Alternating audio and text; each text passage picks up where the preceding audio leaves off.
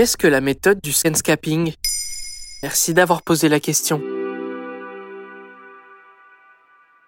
Vous rentrez de vacances, vous êtes reposé, relax, mais vous craignez un retour au travail difficile, tous les mails à rattraper.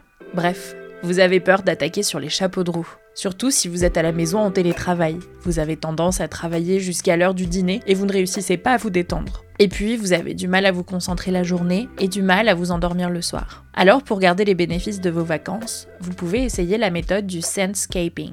Ça veut dire quoi? Scent, c'est un parfum. Escape, un suffixe qui permet de désigner un espace qui a une unité. Donc le scentscaping, c'est la délimitation des espaces de vie grâce aux odeurs. C'est un concept apparu sur les réseaux sociaux pendant le confinement quand la grande majorité des personnes travaillaient depuis la maison. En attribuant une odeur spécifique aux pièces majeures de notre espace de vie, on crée une frontière entre la vie professionnelle et la vie personnelle. On entend par exemple qu'il faut que la chambre reste un espace de détente et de repos. Et comment on fait? Eh bien, il faut choisir une fragrance pour chaque pièce. L'endroit dédié au travail pourrait par exemple sentir le citron ou la bergamote pour améliorer la concentration.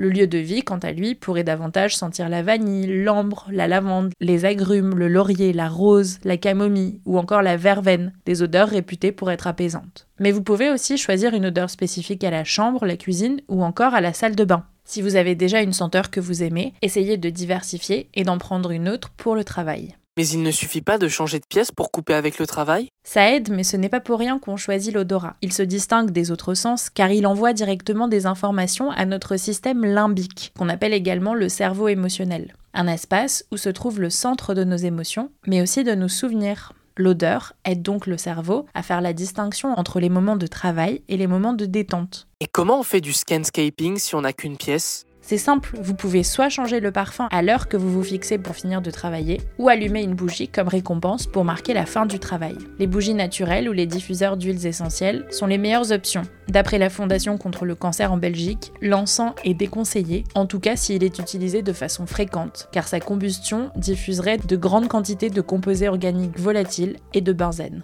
Voilà ce qu'est le scentscaping.